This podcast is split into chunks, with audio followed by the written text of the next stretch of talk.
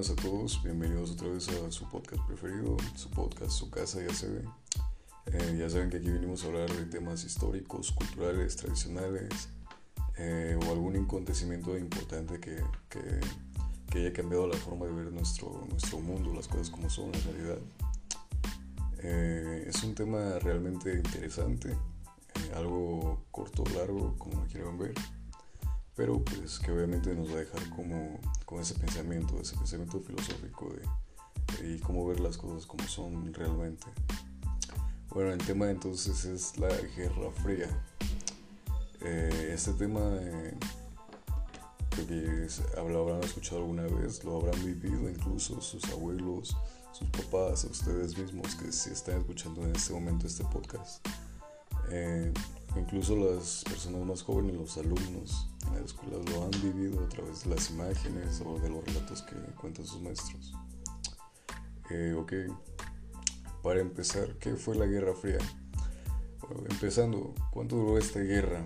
Esta guerra duró aproximadamente 46 años y fue una situación de enfrentamiento ideológico y tensión prebélica que se desarrolló durante la Segunda Guerra segunda mitad del siglo XX entre las dos superpotencias surgidas de la Segunda Guerra Mundial, que fueron obviamente Estados Unidos y la URSS, que actualmente es Rusia.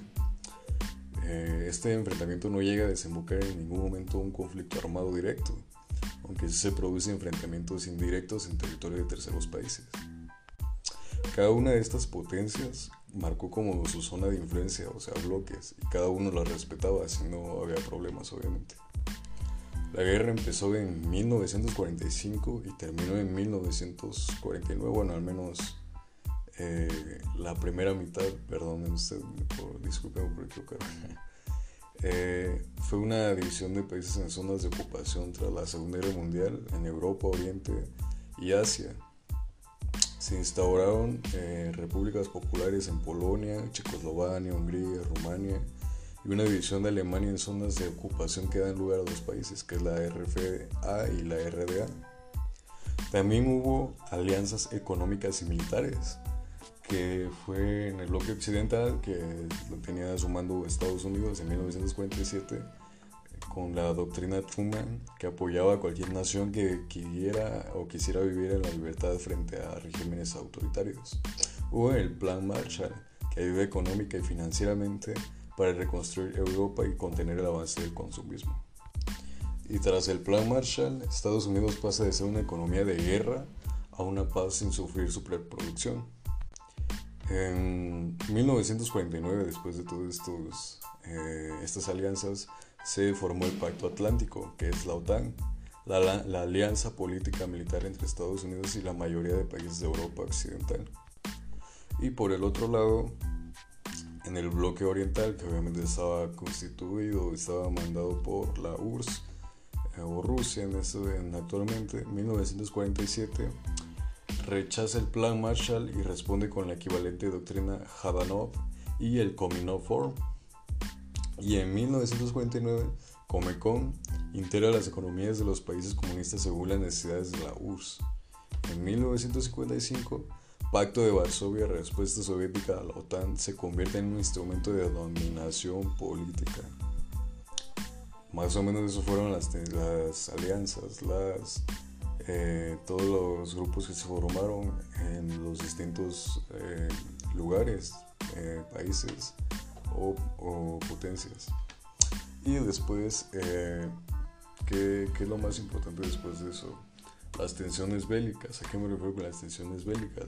Fueron los conflictos bélicos entre terceros países en los que los norteamericanos apoyan a un bando y los soviéticos a otro.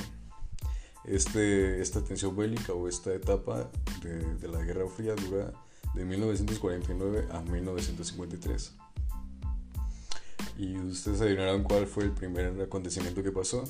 Que el primero fue en China, que en la guerra civil China, este, Estados Unidos apoya a los nacionalistas y URSS a los comunistas, venciendo a estos últimos. Corea, tras la guerra civil, se conforman dos estados, uno comunista al norte y uno pro-occidental al sur del paralelo 38. Y dado a esto existe una crisis, que es la Suez, en 1956 en Egipto, que inició un bloque no alineado. En Hungría, en 1956, las primeras grietas en el bloque soviético y en 1961 el muro de Berlín, que separa físicamente las zonas de influencia soviética y americana. ¿Cuál fue la, crisis más, más tensa, la crisis más que provocó más, más temor entre los países? Fue la crisis de los misiles en 1962, que fue uno de los episodios más tensos. Los soviéticos planeaban instalar unos misiles en Cuba. La tensión llegó hasta casi provocar una confrontación directa, pero finalmente los soviéticos deciden dar marcha atrás a su plan porque sabían a lo que se iba a enfrentar si si llevaban a cabo con ese plan, con el plan de lanzar esos misiles que ya tenía preparados. ¿Qué otra crisis se, se, generó a través de esta guerra? Fue la guerra de Vietnam, en la cual eh, fue una guerra civil en la que Estados Unidos apoyó a los occidentales del sur y la URSS a los comunistas del norte. Estados Unidos envió tropas y se, no sé, se produjo en su interior un movimiento social pacifista de la oposición al conflicto eh, de ahí el, fracaso de estas, de estas tropas y fue nombrado como fracaso norteamericano cuando fue que Nixon se vio obligado a retirar las tropas. ¿Qué dio fin a esta guerra? ¿Qué, qué es lo que puso en paz a, a, los países?